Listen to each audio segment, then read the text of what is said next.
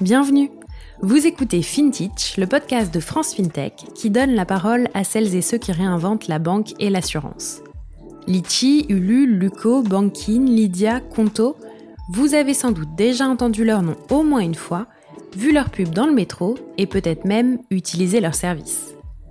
Saviez-vous qu'on les appelle FinTech, AssureTech et RegTech, contraction de finance, assurance, régulation et technologie?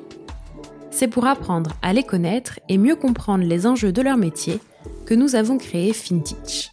Je m'appelle Anaëlle Gauthier et chaque semaine, je vous emmène à la rencontre de ces entrepreneurs et entrepreneuses qui façonnent les nouveaux services financiers. Bonne écoute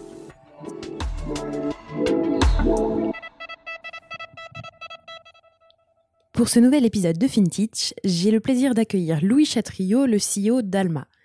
Alma, c'est une fintech spécialisée dans le paiement fractionné et le Buy Now, Pay Later pour le e-commerce et les magasins. Avec Louis, nous avons aussi beaucoup parlé de culture d'entreprise et de comment favoriser l'alignement des différents départements autour de la même mission. Alma a annoncé en janvier une belle levée de fonds de 49 millions d'euros et fait partie du classement French Tech 120. C'est pour cette raison que l'épisode de cette semaine est soutenu par une entreprise que vous connaissez sûrement toutes et tous, Salesforce. Salesforce accompagne un grand nombre de sociétés dans leur croissance. Pour se développer, les startups ont besoin d'aligner leurs équipes autour du client tout au long du cycle de contact. Alors, imaginez lorsqu'elles sont en hyper-croissance, la structuration de leurs activités devient primordiale. C'est exactement ce que permet Salesforce grâce à sa plateforme CRM intégrée. Des ventes au marketing en passant par le service client, elle propose une expérience sans rupture de bout en bout. C'est d'ailleurs pour ça que certaines de nos pépites ont choisi Salesforce pour accompagner leurs équipes. Si vous souhaitez en savoir plus sur leurs solutions, je vous donne rendez-vous sur salesforce.com/fr/products je vous mets bien entendu le lien dans la description de l'épisode. Je vous laisse découvrir sans plus tarder notre discussion avec Louis. Bonne écoute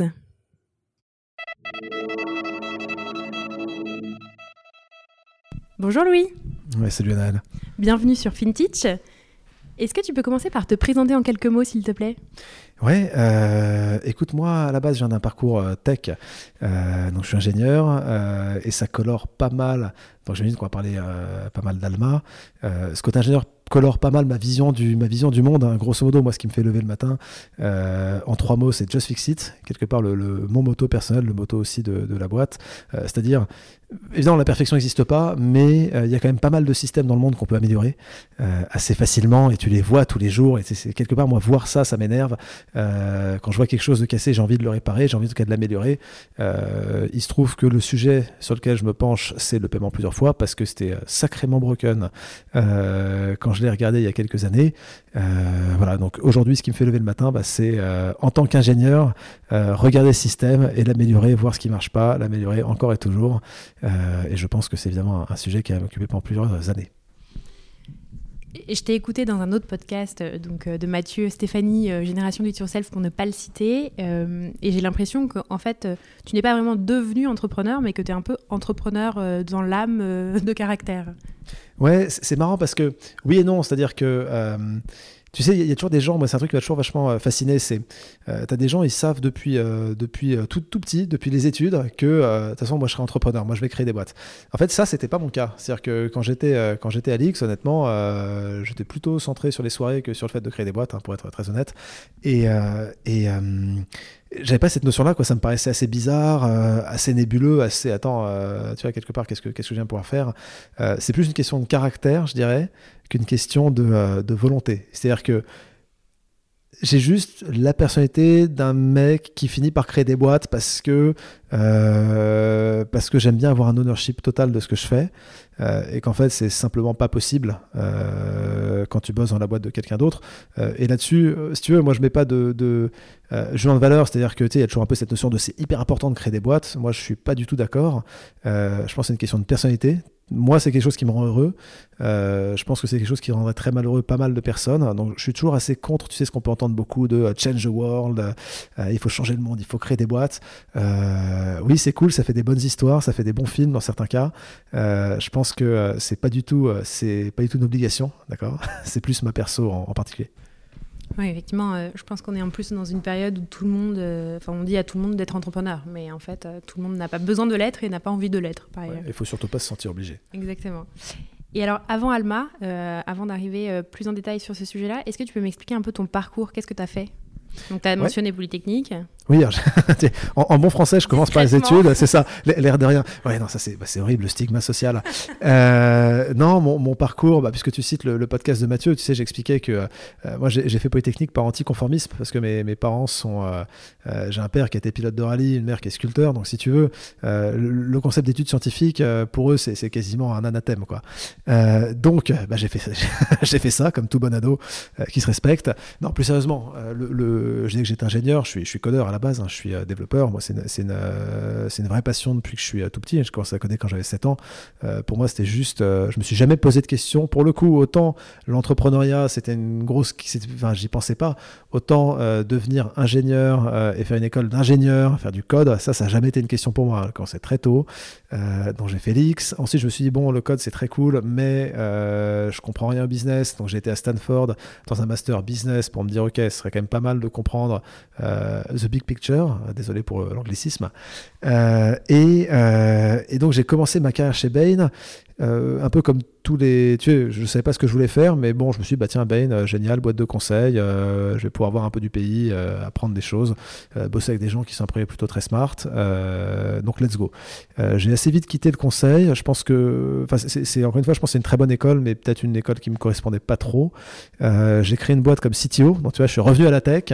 la boîte a pas très bien marché. J'ai quitté, enfin, on a revendu la boîte et j'ai rejoint dans un rôle business. Euh, une autre startup B2B hardware euh, pour lancer le bureau français. Euh, la boîte a pareil, pas trop marché, on l'a revendue à Zipcar en 2015, ça ne, ça rajeunit pas.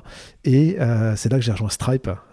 et pourquoi Stripe? Tu vois, c'est un peu ce fil rouge, c'est-à-dire que, en fait, ce qui m'avait manqué, c'est que chez Bain, je bossais dans un environnement qui était très très business et, et, ce qui me manquait, c'était justement un peu la tech, l'amour de la tech, l'amour du produit, la fierté, tu sais, de, de coder quelque chose qui marche.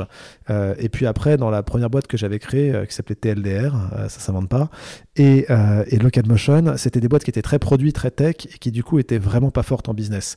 Et donc, je me suis dit, bon, ok, donc il me faut, en fait, j'avais besoin d'avoir les deux. Il faut que ça marche, tu vois, genre si tu honnêtement si tu fais pas de profit, c'est juste extrêmement déprimant. Euh, faut être fier de la tech, un bon produit, une bonne tech. En fait, Stripe, c'est une boîte qui cochait évidemment euh, assez massivement les deux cases. Et c'est ça qui m'a attiré. Dire comment est-ce que tu fais pour concilier les deux? Et euh, on entend parler de Stripe en plus en ce moment beaucoup, puisqu'ils ont fait une levée de fonds. Mais au-delà des, big numbers, au-delà des levées de fonds, au-delà de, de leurs produits, ce qui est très intéressant euh, chez Stripe, c'est leur culture, leur capacité justement d'allier des profils très très techniques et des profils très business. C'est quelque chose que nous, chez Alma, on essaye de faire aussi, de s'en inspirer, vraiment sur le côté culturel en fait. Et du coup, tu as créé Alma en 2018. Euh, est-ce que tu peux nous dire ce que vous faites et effectivement comment tu as réussi à concilier ton amour de la tech et le business? Absolument. Euh, alors, ce qu'on fait, enfin, c'est bête comme chou, euh, on fait du paiement en plusieurs fois, c'est-à-dire qu'on va aider des commerçants à se faire payer en plusieurs fois par leurs clients. intrinsèquement, c'est un produit de type crédit sur un microcrédit, très court terme, petit montant, affecté à un achat particulier. L'intérêt pour le, pour, le, pour le commerçant, c'est très simple, c'est que tu augmentes tes ventes, c'est-à-dire tu vas te retrouver avec euh, une meilleure conversion de tes clients, tu vas te retrouver avec un panier moyen qui augmente, euh, tu vas te retrouver avec un inventaire qui tourne plus vite, donc des coûts qui diminuent, et euh, comme les consommateurs, eux, sont extrêmement demandeurs de cette solution, tu vas augmenter ta satisfaction utilisateur, donc du coup, ta, ta loyauté. et dans le commerce, la loyauté, c'est très important, pas que dans le commerce d'ailleurs, mais dans le commerce en particulier, parce que, et notamment e-commerce, ton, ta première vente est rarement rentable. Souvent, tu vas la payer à Google en, en coût d'acquisition, donc si tu veux être rentable, en fait, il faut que tu travailles la deuxième vente, la troisième, la quatrième, etc. Euh, donc tout à l'heure, je disais, le paiement plusieurs fois, c'est bête comme chou. Un autre mot pour bête comme chou, c'est universel.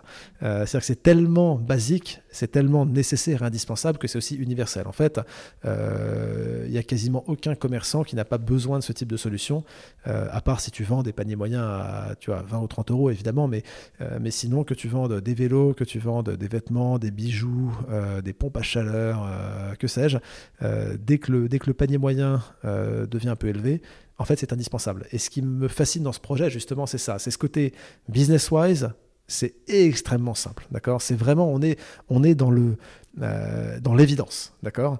Mais par contre, techniquement, euh, et techniquement au sens large, à la fois technologiquement, financièrement et réglementairement, c'est extrêmement compliqué de mettre en œuvre une solution qui justement est vue comme simple euh, par les consommateurs et par les, par les marchands. Donc ça, si tu veux, le, comment est-ce que tu combines la compréhension business, d'avoir une, stratégie de go-to-market extrêmement claire, euh, qui passe à l'échelle vraiment rapidement, tu vois, avec de l'onboarding en self-service, donc une capacité pour Alma de rentrer en relation d'affaires avec un marchand sans même devoir lui parler. Euh, d'accord, on a des marchands euh, qui font euh, plus de 100 000 euros de revenus chaque année chez Alma à qui on n'a jamais parlé. Tu vois, juste pour donner un peu le, niveau, tout en ayant une tech derrière, une plateforme technologique qui suit complètement, d'accord, qui fonctionne extrêmement bien. ça, c'est un challenge qui est très intéressant. Et est-ce que vous avez des clients cibles en termes de vertical ou est-ce que vous vous adressez vraiment à tous les marchands? Bah, C'est très horizontal, quoi. C'est-à-dire que, comme je te disais, le, c'est universel. Donc, y a, hum, je dirais que c'est plutôt, c'est plutôt, plutôt organique. On s'est intéressé à certaines verticales plus qu'à d'autres historiquement, mais en fait, il n'y a aucune raison de s'arrêter. C'est plutôt euh, plus un accident de l'histoire. En vrai, le paiement plusieurs fois, c'est utile pour tout le monde. Et donc, vous avez commencé avec le paiement fractionné en 3 ou 4, 3, 4 fois, c'est ça? Et là, vous vous développez d'autres services euh, plus fractionnés et euh, Buy Now Pay Later? Ouais, on fait, on fait effectivement du pay later, euh, donc du paiement différé, qui est un, qui qui un use case assez différent. C'est-à-dire que le, le, paiement fractionné, l'idée, c'est vraiment de, de rendre euh, possible, si tu veux, euh, voilà, est-ce que j'ai les moyens? Non, j'ai pas les moyens, mais si je peux payer en quatre fois, j'ai les moyens. ça, c'est le paiement fractionné. Le paiement différé, c'est surtout utile dans deux cas. Le premier, c'est ce qu'on appelle les deux semaines qui changent tout, c'est-à-dire dans les deux dernières semaines du mois, bah, tu commences à faire gaffe au budget, tu vois, tu es, loin du, dernier salaire, tu pas encore au prochain.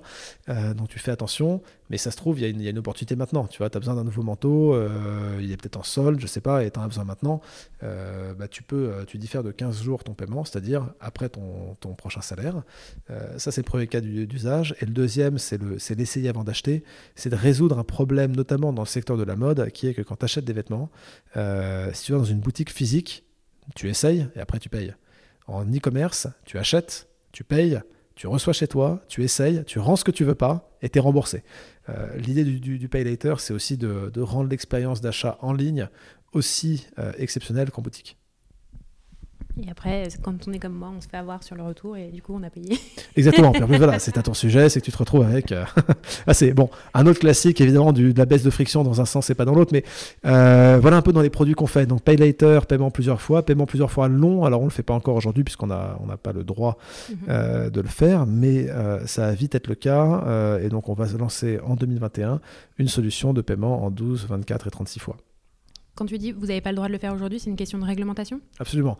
Quand tu es en, fait le paiement en 3-4 fois, le pay later, euh, tu es en dessous de 3 mois en fait. Donc le, en dessous de 3 mois, c'est tu as pas la, réglementation sur le crédit s'applique pas, euh, ce qu'on appelle des facilités de paiement. Et donc du coup, ton, ton... alors c'est pas évidemment simple, on va dire ça comme ça, mais disons qu'il y a des solutions pour le lancer euh, sans agrément euh, bancaire ou quasi bancaire, pour faire du paiement en 12 fois, euh, en 24, en 36. Là, c'est du crédit qui est soumis à la loi Lagarde.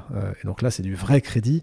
tu peux pas le faire si tu n'es pas soit établissement de crédit, par exemple comme Unity de crédit, hein, qui est assez connu, ou alors comme société de financement, qui a une licence un tout petit peu plus light, qui est la licence qu'on a demandé à la CPR.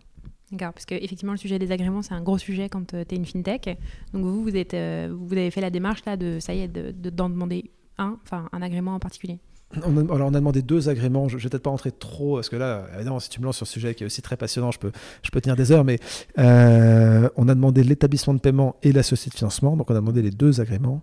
Euh, et on est en discussion avec la CPR. Voilà, ça fait un moment qu'on est dessus. Hein. c'est des sujets souvent qui prennent plus d'un an euh, de discussion. On arrive a priori en, bout de, en bout de process. et puis derrière, ben, il faudra rendre ces licences opérationnelles, c'est-à-dire lever les conditions suspensives, les utiliser effectivement dans les euh, des, instruments de paiement et de crédit euh, et commencer à faire, comme je disais tout à l'heure, le paiement en 12, 24, 36 fois. Super. Est-ce que tu peux m'en dire un peu plus sur votre business model? Vous, Les marchands vous payent euh, une commission? On se fait payer à la transaction. L'idée, c'est d'avoir un business model qui aligne complètement les intérêts d'Alma avec ses commerçants. Euh, là, j'ai pas l'impression de dire un truc très intelligent. Je pense que ça vaut quand même le coup de le, mentionner. Euh, donc, le commerçant ne paye que quand il gagne de l'argent. Il n'y a pas de frais de mise en service, il n'y a pas de frais mensuels. Euh, le commerçant paye un certain pourcentage de la transaction, entre 3 et 4% Il ne paye du coup que quand il y a transaction. Et dans certains cas, il peut choisir de répercuter une partie des frais sur le client. L'immense majorité des commerçants gardent tous les frais à leur charge, mais certains notamment ceux qui ont des marges pas très élevées, euh, choisissent d'en répercuter une partie sur le client. Vous avez annoncé une levée de fonds, euh, une grosse levée de fonds en janvier, 49 millions. Euh, vous en êtes où chez Alma aujourd'hui? Oui, on a, on a annoncé effectivement 49 millions de, de levée de fonds euh, alors quand on annonce des levées de fonds, euh, je suis toujours un peu obligé de préciser euh, pure, pure equity, il hein, n'y a, pas de, pas de dette dedans, je, précise parce qu'il y a un peu un, sport national de parfois avoir des lignes un peu floues. Bah, l'idée pour nous c'est quoi? C'est de se dire on a, un business qui a des fondamentaux qui sont extrêmement sains, euh, on sait que c'est un business qui marche, qui apporte énormément de valeur à la fois aux commerçants, aux clients, euh, qui permet de dégager une marge euh, confortable. Donc tout ça, c'est quand même pas mal, de, pas mal de bons fondamentaux, avec un marché qui est colossal. Hein. je veux dire, tu as 600 000 commerçants en France, plusieurs millions en Europe. Et dans un cadre en plus, effectivement, le, le Buy Now Pay Later, c'est un secteur qui est en plein essor parce que justement, le, encore une fois, c'est universel. et je pense que tout le monde est en train de vraiment s'en rendre compte. Et donc du coup, l'idée, bah, c'est très simplement de de, passer à vitesse supérieure, d'augmenter notre, notre vélocité produit, euh, de continuer à travailler avec de plus en plus de commerçants et du coup être capable de tenir la charge là-dessus, euh, d'augmenter aussi tout simplement notre balance sheet, c'est-à-dire que, euh, comme je pensais tout à l'heure, les 49 millions sont de l'equity, c'est du, cash dans l'entreprise, c'est pas de la dette, mais évidemment on lève aussi beaucoup de dettes pour financer nos marchands, c'est normalement, hein, puisque les marchands sont payés à la commande et les clients payent en plusieurs fois. Donc on lève de la dette, mais tu peux pas lever autant de dettes que tu veux. C'est-à-dire que, euh, euh, pour prendre un exemple, euh, si tu lèves 15 millions en equity, ça va être très dur de lever plus que 40, 50 millions d'euros de dette, parce qu'à un moment, un prêteur dette un tout petit peu sérieux va te dire, attends, vous êtes gentil, mais je, ne peux pas, je peux pas avoir un levier de 1 pour 5, par exemple. D'accord? Et donc du coup, le fait d'avoir une grande balance sheet, d'avoir aussi beaucoup de cash dans la boîte, nous permet de lever encore plus de dettes et du coup d'augmenter la capacité d'Alma à financer les marchands. Et du coup, aujourd'hui, vous êtes présent en France et j'imagine dans quelques temps euh, dans d'autres pays, notamment en Europe? Absolument. L'Europe, d'ailleurs, c'est l'unique scope. On n'a pas de, pas, de, pas de plan à moyen terme d'aller en Asie ou aux États-Unis. Euh, ça n'aurait pas beaucoup de sens, en fait, si tu veux, euh, pour une entreprise comme Alma. Peut-être qu'à peut qu'à un moment, on va le faire, mais pour l'instant, je pense que c'est assez logique. donc l'Europe, l'Europe en commençant par les clients. C'est-à-dire qu'en fait, on n'a pas forcément vocation à acquérir des marchands euh, étrangers tout de suite. Mais par contre, à se dire, les marchands français, il y en a beaucoup qui nous demandent comment est-ce que vous pouvez faire pour m'aider avec mes clients qui ne sont pas en France? Et c'est ça qu'on va faire. On parle d'un projet 2021. Hein. Mmh, ok, super. Et du coup, tu parlais de la culture de Stripe qui est très forte et que tu essayais de, de, de prendre un peu comme modèle chez Alma. Euh, comment on réussit à aligner du coup euh, la tech euh, et le business et en fait plus globalement comment tu alignes les intérêts des différents départements dans l'entreprise? C'est intéressant parce que j'ai dit, j'ai dit que la culture Stripe était très, euh, très forte, très très belle, très, très belle culture. Je pense que par contre, une erreur à ne pas faire, c'est justement d'essayer de, la copier. C'est-à-dire qu'on s'en inspire, c'est sûr. C'est-à-dire qu'il y, a des choses que Stripe fait extrêmement bien et qu'on a repris chez Alma, et il y a des choses, euh, soit que je trouve qu'ils font vraiment pas bien, ou même plus, généralement, euh, c'est plus une question très subjective, c'est-à-dire juste ça correspond pas à notre personnalité en tant qu'entreprise. donc l'idée, c'est aussi de t'inspirer, de, reprendre dans ta boîte ce qui marche, mais pas de copier, tu sais, ce qu'on appelle le, cargo culte, c'est-à-dire, euh, euh, je sais pas si c'est familier avec l'expression, euh, dans, les îles, en fait, il y a des cultes qui sont développés parce que tu avais des, bateaux cargo qui passaient au loin de manière régulière. Et donc, ils pensaient qu'en faisant une danse ou un truc, à tel moment, tu avais un, bateau qui arrivait. En fait, c'est juste qu'il arrive, c'est toujours le même bateau, quoi, si tu veux. et donc, en fait, cette expression cargo culte, quand tu l'appliques à l'entreprise, c'est de te dire, je vois une boîte qui marche bien, elle fait quelque chose, donc je vais copier la surface, ce que je peux voir de l'extérieur, sans comprendre la substance. D'accord? Euh, dans le cas de Stripe, je vais prendre un exemple. Stripe avait une politique qui était que tous les emails étaient publics. Euh, je le mets au passé parce que je crois que c'est plus le cas, mais à l'époque, tu devais, euh, quand tu envoyais un email, tu devais mettre en copie une, un newsgroup qui était visible par toute l'entreprise. Donc tout email était public. Euh, la raison pour laquelle Stripe faisait ça, c'est parce qu'ils estimaient que ça aidait, euh, cette diffusion d'informations massive aidait à la prise de décision localisée. Euh, en disant, en fait, tu as le contexte global, donc tu peux prendre la, décision qui est localement optimale. D'accord? Tu peux localement prendre la décision qui est globalement optimale, pour le dire autrement. ça, c'est quelque chose qui, objectivement, chez Alma ne marcherait pas. nous, on considère au contraire qu'on n'a pas envie de faire de cloisonnement d'informations, on ne veut pas cacher l'information, mais on considère qu'il y a euh, ce qu'on appelle l'information overload, le trop d'informations, ça existe. Et qu'il y a un moment, quand tu donnes trop d'infos euh, à tout le monde, euh, en fait, ton, ton, ton, cerveau ne suit plus et c'est contre-productif. D'accord? Et peut-être que ça marchait pour Stripe, peut-être qu'ils ont le cerveau qui va bien. Il y a des trucs qui marchaient là-bas qui, pour nous, je pense, ne marcheraient pas. donc, un exemple, par exemple, de choses qu'on ne copie pas. par contre, qu'est-ce qu'on a, quelle inspiration on a prise ou même qu'on a peut-être pousser un peu plus loin. Euh, quelque part, je, pars du principe que, euh, alors tu connais peut-être la phrase de, Peter Drucker, euh, la, culture mange la stratégie au petit déjeuner, assez connue. L'idée, c'est de te dire que les boîtes réussissent rarement parce qu'elles ont un plan secret machiavélique euh, que personne n'a compris, tu vois. Euh, nous, on pense pas qu'on est plus intelligent que les autres et qu'on a trouvé un plan que personne n'a vu. Euh, ce qu'on pense par contre, c'est que on est vraiment très très bon en exécution. on se lève le matin, on bosse, on se couche le soir, le lendemain on fait la même chose et on le fait, tu vois, régulièrement, tous les jours. Et la journée, on bosse bien, tu vois. C'est de l'exécution. et donc, pour le faire bien, moi je pars du principe que euh, si déjà tu as des personnes qui sont de bonne composition, de bonne volonté, euh, et tu as les moyens de réussir, tu as déjà mis un, très très grand pas dans la bonne direction. Euh, et donc on essaie de créer cet environnement, justement, très libératoire qui permet à tout le monde d'avoir beaucoup d'autonomie, euh, ce qu'on appelle en interne la présomption de compétence. Si on t'a fait une offre pour que tu rejoignes Alma, c'est qu'on pense que tu connais ton boulot. Si on pense que tu connais ton boulot, on va pas te micromanager, on va pas te l'expliquer. Euh, au contraire, peut-être on va même s'attendre à ce que tu nous expliques ton travail. Et, moi, je vois mon travail en tant que patron d'Alma euh, majoritairement comme étant être capable de créer cet environnement qui permet aux autres de réussir. Donc, la question que je vais poser le plus souvent, si tu veux, dans, mon, dans mes interactions au jour le jour, c'est qu'est-ce que je peux faire pour t'aider quoi? je vais parler avec notre directrice commerciale. Qu'est-ce que je peux faire ou qu'est-ce que Alma peut faire pour, euh, pour rendre ton équipe plus efficace, tu vois. Beaucoup plus que, ok, les targets c'est X, Y, Z, maintenant tu attaques. Euh, on a aussi des, des, sessions de target, bien sûr, mais la question importante, c'est pas ça. La question importante, c'est qu'est-ce qui aujourd'hui, dans l'entreprise, t'empêche de faire ton travail? Qu'est-ce qui te limite? Et qu'est-ce que moi je peux faire en tant que patron de la boîte euh, pour t'aider Mais évidemment, elle, elle pose aussi ces questions à ses équipes. elle va voir les sales pour dire, bah, qu'est-ce qui, toi, dans ton métier de sales, te limite? Qu'est-ce que moi je peux faire en tant que patron commercial pour euh, pour t'aider, pour te rendre plus efficace? Euh, et évidemment, tu peux même aller un cran plus loin. Les sales, ils vont le faire pour nos clients. Et c'est pour ça que ce type d'ADN, aussi, ça, ça, crée des produits qui sont extrêmement bien adaptés aux besoins des clients, parce que les sales eux-mêmes vont demander à leurs clients, les commerçants, qu'est-ce que nous on peut faire pour tout, pour vous, pour vous, euh, nous à Alma, tu vois. et donc cet environnement, la création de cet environnement est pas, alors je vais pas te faire toute la liste, mais je pense que les deux grands drivers, c'est ce qu'on appelle la franchise radicale avec son cousin la bienveillance et l'humilité radicale.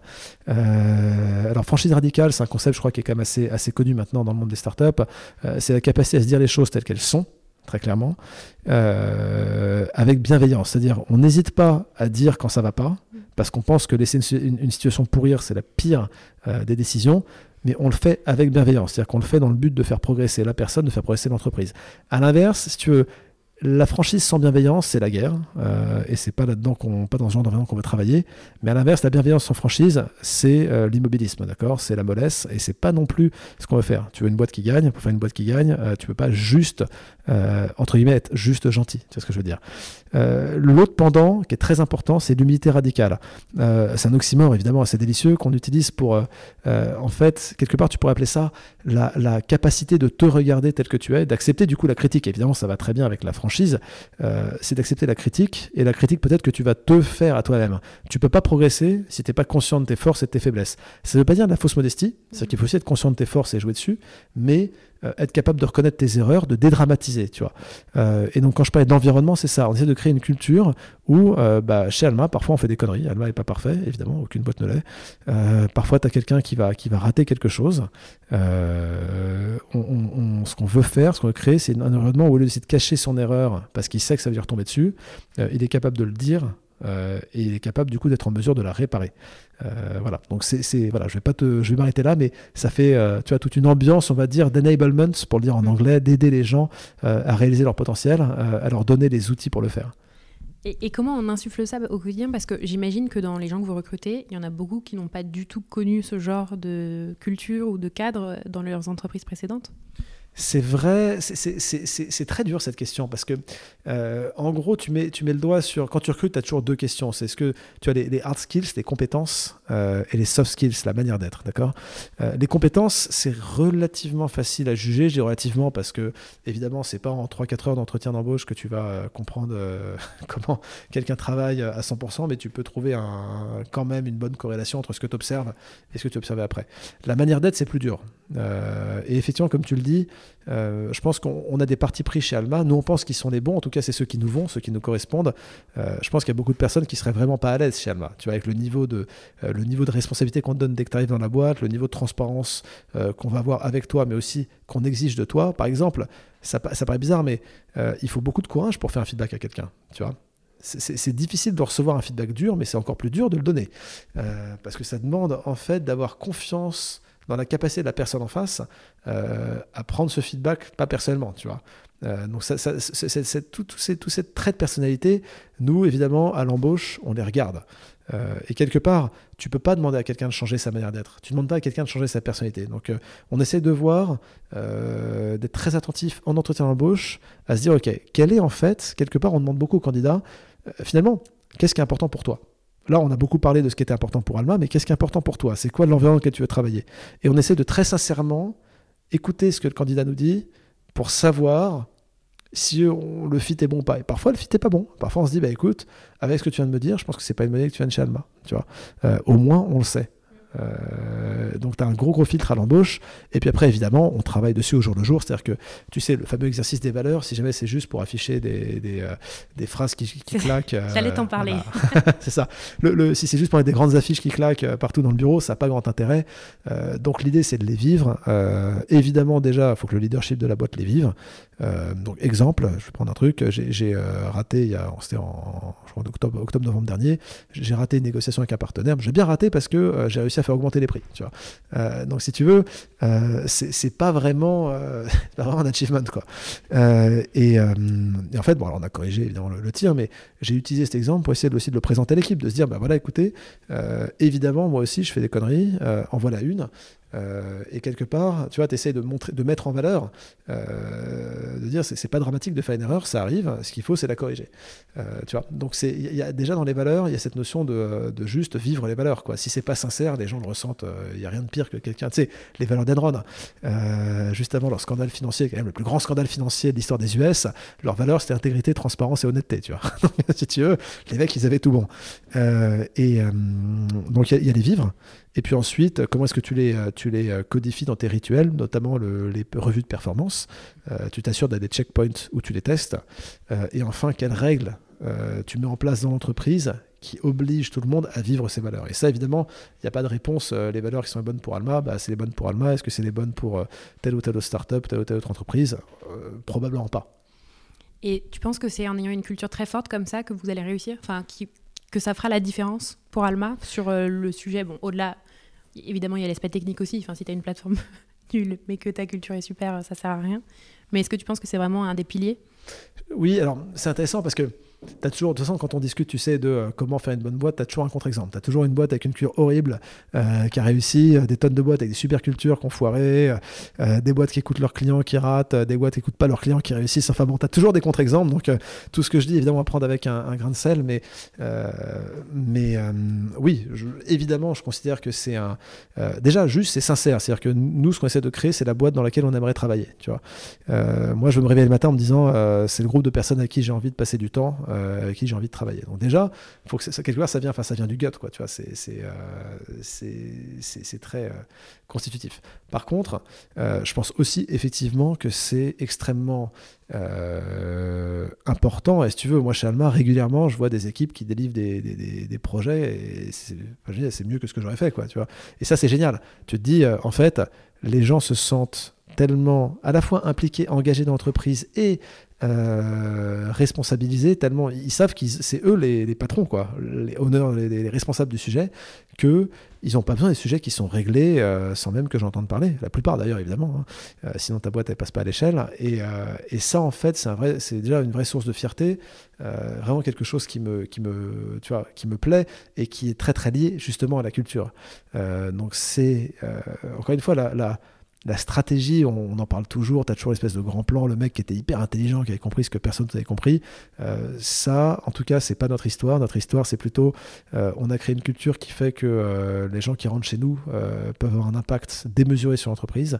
Et, et, tant qu'on aura ça, je pense qu'on sera très très bien positionné. Parce que tout ce que tu mentionnes, hein, le produit, bah, le produit, c'est que le résultat de ta culture, tu vois, l'attention aux détails, de la volonté de faire bien, euh, ton approche commerciale. Est-ce que tu as des commerciaux qui sont des cow-boys, euh, qui commencent à faire n'importe quoi, qui commencent à, euh, cracher sur la concurrence, tu vois Ça, c'est la culture aussi. Quand tu dis c'est OK d'aller dire du mal de la concurrence, parce que c'est une, une, tentation évidente pour un commercial, de passer la ligne entre expliquer pourquoi Alma c'est mieux que la concurrence, chose qu'on les encourage évidemment à faire, et commencer à dire que les concurrents c'est l'horreur, ils sont nuls, tu vois. Ce qui est évident, ce qu'on ne veut pas faire, Mais ça, c'est la culture, justement.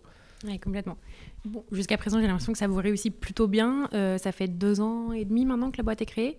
Euh, vous avez été euh, reconnu dans le French Tech 120, le, fameux classement des, pépites françaises, on va dire, des startups de la French Tech. j'ai l'impression que c'est un super projecteur pour, pour Alma. Et qu'est-ce que vous, vous attendez un peu de ce programme? Ouais, je, je, je vais préciser que j'aime pas trop le mot pépite qu'on lit partout. Euh, parce que c'est un, peu tôt pour le dire, on va dire ça comme ça. Je pense que ce serait un peu prétentieux de notre part euh, de le dire. Euh, oui, donc on fait partie du, FT 120. Écoute, pour nous, tu as, un côté, bon, déjà un côté reconnaissance. Je pense que, tu sais, c'est quelque part la réalisation que l'écosystème start-up français il mûrit extrêmement vite. Et tu vois, il n'y a pas si longtemps, c'était pas le cas. Il n'y a pas si longtemps, euh, lever des fonds, c'était très compliqué. Euh, la reconnaissance, ce côté un peu, tu sais, les startups euh, sont encore quand même beaucoup vues, justement. On appelle ça les jeunes pousses en France. C'est vachement intéressant parce que, comme si, tu sais, c'était du coup des boîtes. Alors oui, c'est des boîtes jeunes. Hein, techniquement, la phrase est correcte. mais le, sens qu'elle donne est mauvais. une startup, c'est pas une boîte pas mature, c'est une organisation temporaire. Je reprends la définition de Paul Graham. une organisation temporaire qui a été créée dans le but de trouver un business model scalable. D'accord? Il se trouve que le meilleur euh, véhicule euh, pour trouver un business model scalable, bah, c'est un petit groupe d'individus extrêmement déterminés, aka une startup. D'accord? Euh, Donc le, FT 120, pour nous, c'est un des éléments qui, qui permet de, de, faire comprendre au sens large à l'écosystème que les startups, c'est une startup, c'est pas une entreprise pour jouer quoi. C'est pas c'est pas la version enfant d'une entreprise. une startup, c'est une organisation temporaire de personnes extrêmement sérieuses, très déterminées, euh, à trouver un business model euh, viable et scalable. D'accord? Et ça, euh, le fait que, l'État français crée ce label, déjà juste la création en fait, prouve qu'il y a un changement. Évidemment, le changement, encore une fois, le changement culturel, ça prend du temps, donc c'est pas juste en décrétant que maintenant tu as un programme FT 120 que tu vas tout à coup transformer l'écosystème, mais c'est un, gros pas dans la bonne direction. Et nous, c'est important de, faire partie de ça, euh, de pouvoir en profiter évidemment pour avoir de la visibilité, notamment auprès des organismes, euh, tu as des institutions, euh, que ce soit la BPI, que ce soit les différentes administrations avec qui on travaille. c'est important de se dire, voilà, la France reconnaît le travail d'Alma. évidemment, nous, ça nous aide dans nos relations avec la Banque de France, avec, j'ai cité la BPI, et, tous ces acteurs-là. Donc ça, c'est très, c'est très important, c'est des choses qui vont dans la bonne direction. et puis, ça permet aussi de mettre, je pense, Alma en avant, tu vois, au niveau de, euh, de l'écosystème lui-même. Euh, évidemment, il y a un aspect utilitaire dans le recrutement, euh, c'est-à-dire que c'est un proof point de plus qui, qui, engage les gens à nous rejoindre. Un autre point qui est important pour moi, c'est on a un peu cette obsession du learning chez Alma, et nous, on essaye de passer du temps, et, personnellement, je passe pas mal de temps avec des, startups un peu plus early stage, justement, d'essayer de dire bah, qu'est-ce qu'on peut partager? Encore une fois, on n'a pas fait tout parfaitement, mais je pense qu'il y a, il y a pas mal de trucs qu'on n'a pas ratés et, euh, et qu'on peut partager. Donc aussi avoir ce genre de label, entre autres, euh, le lever de fonds étant un autre type de label, euh, c'est aussi une manière de, de voilà, de, de, de, se mettre sur le radar et de se dire, bah, tiens, si quelqu'un... si je peux aider le mec que j'étais il y a deux ans à économiser six mois, bah, franchement, c'est cool. Qu'est-ce qu'on vous souhaite chez Alma pour 2021 Vaste programme. Euh, beaucoup, beaucoup de choses. Je pense que je vais résumer. Je pourrais rentrer dans les spécifiques, de dire euh, on va X% de croissance, etc. Je te propose de ne pas rentrer dedans euh, et de rester sur le sujet culturel. Euh, évidemment, on a des business plans extrêmement ambitieux. D'ailleurs, ce n'est pas des pourcents, c'est des X, mais je suis quand même obligé de le mentionner. Mais nous, le challenge, c'est que l'équipe va faire x3. On va passer, donc aujourd'hui, on est une grosse cinquantaine, on va devenir un, peu moins de 150 à la fin de l'année. Ce qu'on peut nous souhaiter, c'est que ce, passage à l'échelle se passe le mieux possible. c'est évident qu'on va faire des erreurs, c'est évident qu'on n'aura pas bon partout, que voilà, qu'il va falloir qu'on corrige le, tir, mais globalement, cette culture qu'on a aujourd'hui chez Alma, je veux qu'on arrive à la garder en faisant x3 dans les effectifs. ce qu'on peut nous souhaiter, c'est d'y arriver. Super, bah, c'est tout ce qu'on vous souhaite. J'ai encore quelques petites questions euh, plus centrées euh, autour de toi, de ton expérience d'entrepreneur. Euh, c'est quoi les, grandes leçons que tu tires de tes années d'entrepreneuriat jusqu'à présent? Ah, c'est intéressant. Euh, encore une fois, c'est quand même des questions assez, euh, assez larges. Euh, je pense qu'il y a peut-être juste, si, on prend l'angle vraiment entrepreneur, c'est-à-dire que la première leçon, je pense que j'en ai parlé tout à l'heure, c'est que tout le monde n'est pas fait pour être entrepreneur et, et, honnêtement, tu peux le savoir quand lançant, mais je pense que je le rementionne parce que c'est important pour moi. beaucoup de gens qui me disent, et beaucoup de gens en fait, que je rencontre qui me disent, ah, je veux créer une boîte, donne-moi des conseils, puis tu creuses un peu, tu te rends compte que en fait, la démarche n'est pas super sincère, qu'en fait, ils aimeraient bien avoir été mais pas être, si tu veux, euh, entrepreneur. Euh, une première leçon, c'est que honnêtement, euh, c'est quand même, il y a quand même une partie du, du, boulot, c'est quand même un sacré shit show. tu passes quand même pas mal de temps à régler des problèmes dont tu serais bien passé. donc c'est honnêtement, voilà, première leçon. Après, si on prend le quand même très entrepreneuriat. Je pense que la leçon la plus importante, c'est, euh, et, pareil, j'ai fait référence quand je parlais de la culture de Stripe, euh, c'est la capacité à, séparer, si tu veux, euh, la substance de, de, ce qu'on observe. là, j'étais très théorique. Alors concrètement, qu'est-ce que je veux dire? C'est que tu peux trouver un nombre de ressources incalculables en ligne qui t'expliquent le gros hacking et comment organiser ton équipe de sales, les trois KPIs que toute startup ça se doit de suivre, comment lever des fonds, quelle est la meilleure slide à mettre en position 6 dans ton pitch deck VC. je veux dire, je, rigole, je pense que tout ce que de citer, à mon avis, tu peux les trouver en ligne. Hein. Tu googles le truc. Euh, et tu as en fait beaucoup, beaucoup de, conseils sur du très opérationnel de comment faire. Euh, ces conseils sont utiles euh, pour rendre plus efficace, mais je pense que le seul truc qui compte vraiment quand tu crées une boîte, c'est ton positionnement. tout le reste, en vrai, c'est du remplissage. Je veux dire, la notion de traction. On parle toujours, est-ce que les startups ont de la traction? La traction, c'est pas la croissance. La traction, comme son nom l'indique, c'est quelque chose qui te tire. C'est non seulement la croissance, c'est un dérivé de l'attraction. L'attraction, c'est que tu as trouvé un tel un, tellement bon positionnement, un tellement bon product market fit, qu'en fait le marché te tire, et comme il te tire, non seulement il te fait croître, mais il te tire au bon endroit, il t'attire là où tu dois être. Et nous, on a vraiment vécu ça chez Alma, c'est on avait tellement de bon positionnement que tout le monde voulait nous faire réussir. On, avait, euh, on avait un concurrent qui nous envoyait des leads, euh, parce qu'il voulait pas traiter des leads qu'il voulait pas traiter, donc il nous envoyait. Et c'était un concurrent. Euh, pourquoi? Parce qu'on était tellement au bon endroit qu'en fait, ah bah tiens, on a qu'à les aider, c'est sympa leur projet, tu vois. et ça, c'est quelque part, c'est quand même assez, assez fascinant, tu vois. et quand tu es au bon endroit, quand tu as le bon positionnement, quand tu, proposes quelque chose qui est à la fois extrêmement, euh, qui a beaucoup de valeur pour les marchands, pour leurs clients, euh, qui est, dans notre cas, hein, je parle des marchands et des clients, euh, qui est très utile, qui est différencié, évidemment. C'est-à-dire que si tu refais un serveur d'email concurrent de Gmail, c'est très utile, mais probablement ça va pas marcher. en fait, si, tu fais ça, si tu veux, tu, es, au bon endroit et les gens et l'écosystème va vouloir te faire réussir. Et quelque part, euh, tous ces conseils sur comment faire, tu vois. Euh, c'est pas qu'ils sont inutiles, c'est juste que c'est de l'ordre 2, quoi. L'ordre 1, c'est que tout le monde essaie de t'aider. Euh, et je l'ai vécu euh, chez TLDR, chez Motion. On essayait d'expliquer au monde entier que le monde avait tort et qu'on avait raison. Euh, guess what? C'est nous qui avions tort. et donc, tiens, on, et on poussait et on était devenu, mais ex, on avait la théorie de comment vendre à une organisation. Enfin, on avait décortiqué le truc. On était devenu vraiment des, tueurs.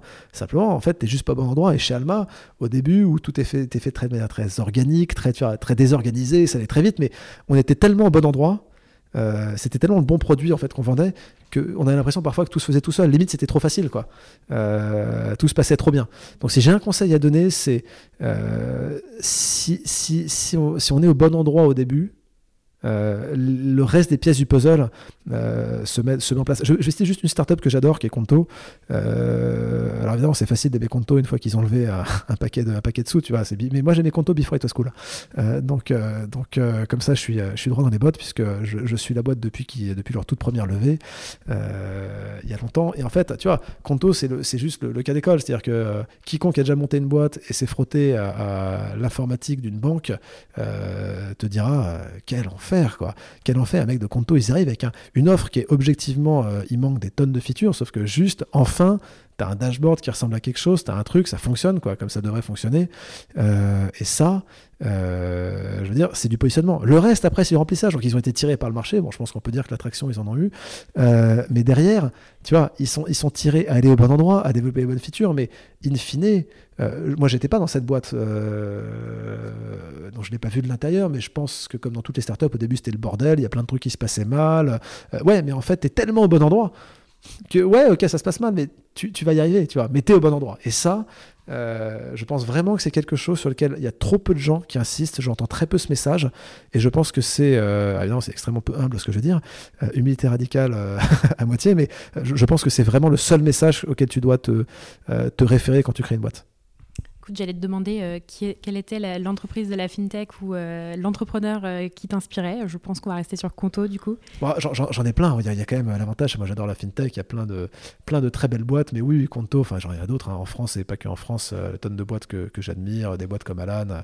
au niveau de la culture, justement, ils ont une culture pas hyper forte avec. Pas tout, tout n'est pas à prendre, je pense, en tout cas pour Alma. Mais il y a beaucoup de très très bonnes idées. moi, j'ai acheté leur bouquin Healthy Business. j'ai pris des idées aussi pour Alma dedans. Enfin, tu vois. Euh, des boîtes comme Libéo, que je trouve, je trouve génial. Euh, je pense, j'espère qu'ils vont réussir à créer leur, réseau de paiement B2B. Euh, tu plein de, je pas toutes les boîtes comme Algone qui font du scoring crédit. United, alors bon, United, c'est un peu un concurrent maintenant, mais ça reste, ça reste même une boîte qui nous a beaucoup inspiré parce que c'est une boîte qui a aussi ouvert, je pense, beaucoup, tu vois. ils ont montré que c'était possible. Eux, ils sont arrivés quand même, eux, ils ont quand même essuyé les plates pour tous les autres, quoi. Euh, que ce soit sur les sujets réglementaires, de financement, etc. Et donc, eux, ils ont montré qu'on pouvait y arriver. Euh, ce qui a beaucoup de valeur. tu sais, quand tu commences, que tu peux y arriver. Euh, voilà, j'en ai plein d'autres, mais je, vais m'arrêter là parce qu'on peut faire une grande liste. Dernière, dernière question. Est-ce que tu as des ressources à conseiller à nos auditeurs, auditrices, des podcasts, newsletters, livres que tu recommanderais Ouais, absolument. Euh, alors, j'en ai même beaucoup trop. Euh, un ou deux, ça suffira. Un, peu, d'accord. Euh, écoute, le, le je pense, alors je, vais être un peu iconoclaste. Euh, je vais commencer par, euh, par conseiller euh, le blog de Mark Suster, qui est un VC américain. Le blog s'appelle Both Sides of the Table parce que le mec a été des deux côtés de la table. qu'on a une, on a une personne qui nous l'a déjà recommandé. Ah, je suis pas le seul. Double recommandation. double reco, du coup, attention, donc là, il faut y aller. et en particulier, donc c'est un blog VC, donc ça, ça, ça parle beaucoup de, de, de trends de l'industrie, etc. mais, mais surtout, en fait, il y a tout un ensemble d'articles sur la méthodologie sales. Et c'est là où je suis un peu iconoclaste. C'est que euh, tout à l'heure, je disais, je suis très très tech. Euh, en fait, j'ai aussi fait pas mal de pas mal d'années comme euh, comme sales guy, notamment chez Stripe, mais aussi avant chez chez Locomotion. Et en fait, le, commercial, c'est juste l'essence du business. Quoi. La capacité de convaincre quelqu'un, de prendre de l'argent, de l'enlever de sa poche et de le mettre dans la tienne, c'est quelque part quand même l'essence du business. D'accord? Et, et, je pense qu'il y a trop de, trop de personnes qui lancent des boîtes avec vraiment littéralement aucune euh, compétences commerciales. Je suis pas en train de dire que tout le monde peut devenir un très bon, euh, un très bon commercial. Je pense pas que je suis un très bon commercial, par exemple. Euh, je pense que les gens chez nous. On se rappelle que tu as négocié un prix plus cher. D'accord, oui. Bon, alors je suis bon commercial sur certains sujets, mais si tu veux, je, pense que tu sais, tout le monde en fait est commercial. Donc, as le commercial, mais tu as un RH, c'est quelqu'un qui vend une entreprise, un candidat. Un candidat, c'est quelqu'un qui se vend lui-même. Un entrepreneur, c'est quelqu'un qui vend une entreprise à des VC. Un banquier d'affaires, c'est un mec qui vend des boîtes. si tu veux, quelque part, dans ta vie, tu as toujours des moments où, tu vends, ou peut-être tu vends un projet en interne, tu vas vendre ce projet à l'organisation, euh, au leadership de ta boîte. Euh, être capable de vendre, et toutes les, compétences, tu vois, le savoir-faire, le savoir-être, que ça demande, l'empathie, la capacité à juste taire et à écouter l'autre euh, et à vraiment écouter ce qu'on te dit, pas être poli. Euh, j'en passe les meilleurs, c'est indispensable. Et donc, euh, Mark Suster en particulier explique toute une, méthodologie de sales. honnêtement, créer une boîte sans savoir faire du commercial, c'est un non-sens. Même si tu n'en fais pas toute ta vie. Hein. Même si d'ailleurs tu n'en fais pas du tout. Mais il faut juste avoir été exposé à ça. Donc ça, c'est première ressource. Et deuxième, allez, je, vais citer, euh, euh, juste que je suis en plein dedans, euh, une newsletter qui est un peu moins connue que celle qu'on cite toujours, qui est The Diff, Diff DFF, d'un mec qui s'appelle Barn Hobart. Alors c'est payant et c'est exceptionnel. Honnêtement, le mec est juste un, putain de génie. Il faut le dire quoi. le mec, c'est un financier. je crois que c'est un ancien trader. et il, il, a juste cette capacité à analyser des marchés, des entreprises, des industries, avec un niveau de précision et de concision qui est, fabuleux en faisant des liens entre différentes industries, entre différentes. Tu vois, son dernier, son dernier poste, c'est sur le partenariat entre, Google et Apple. Tu sais que Google paye entre 8 et 12 milliards de dollars par an à Apple pour être le choix par défaut sur, le, sur, le, sur iOS. Qu'est-ce que ça veut dire? Comment est-ce qu'en fait, c'est quoi ce partenariat? Comment est-ce que tu gères ce genre de partenariat? Qu'est-ce que c'est En fait, ce partenariat, c'est juste euh, la partie émergée de l'iceberg qui est la chaîne de valeur entre euh, iOS qui est la distribution Discovery, et Google, qui est le search et la capacité surtout à monétiser une audience captive. Euh, chacun de ces éléments de la chaîne de valeur essaye de commoditiser l'autre. Google et Apple sont des boîtes qui ont réussi à commoditiser à peu près toutes les boîtes qui bossent avec eux, euh, en tout cas de manière assez euh, meaningful. Et donc, du coup, maintenant, ils ont une, zone de friction, puisque tout ce qui était à gauche et à droite a été commoditisé. Donc, à un moment, ils sont en train de se toucher. Et en fait, cette zone de friction, c'est ce partenariat. c'est 8 à 12 milliards de dollars qui changent de main tous les ans. Comment est-ce que tu calcules le prix tu vois. Et tous ces thèmes bah, sont abordés dans la dernière newsletter de, de The Diff. Euh, c'est honnêtement euh, quelque chose qui me fait progresser. Euh, donc je le, je le, conseille assez massivement. Top. Merci Louis. avec plaisir, merci.